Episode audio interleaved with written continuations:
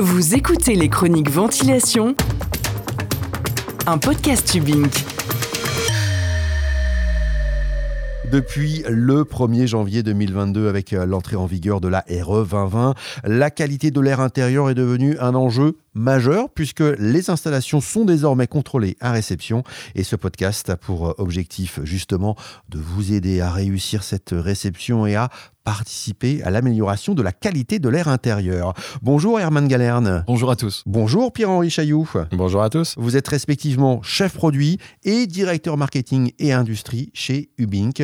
La question du jour, comment entretenir un réseau de ventilation? Alors déjà, on peut se poser cette question, pourquoi entretenir le réseau de ventilation? Pierre-Henri L'entretien du réseau, euh, c'est euh, ce qui va permettre de maintenir les performances du système de ventilation et donc participer à la qualité de l'air intérieur. Il est donc crucial de le réaliser euh, régulièrement et de pouvoir entretenir les gaines de ventilation aussi souvent que nécessaire. C'est pour ça que nous proposons un conduit semi-rigide pour ces réseaux, puisque les conduits souples ne permettent pas un entretien des conduits. Que dit la réglementation, Herman, justement sur ce sujet de l'entretien des réseaux de ventilation? Eh bien, la réglementation en vigueur, concernant les, VMC simple flux hygroréglables, notamment le CPT 3615, nous explique que le réseau doit être nettoyé dès que nécessaire et également ramoné éventuellement.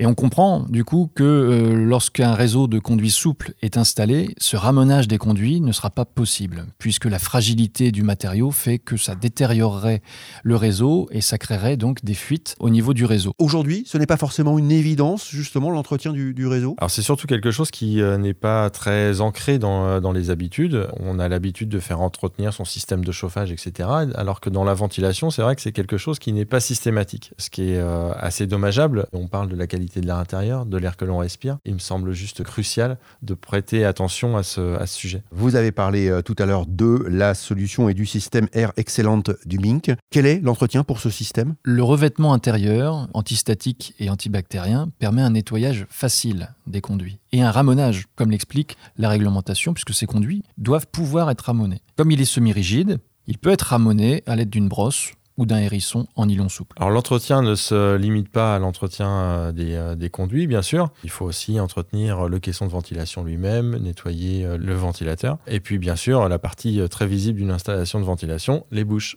Merci Pierre-Henri et Herman. Vous revenez, promis, dans le cinquième épisode de ce podcast, on parlera de l'importance de dédier chaque piquage d'une VMC hydro-réglable à une seule bouche d'extraction. Rendez-vous dans ce cinquième épisode de ce podcast. Très bien, merci, à bientôt. À très vite.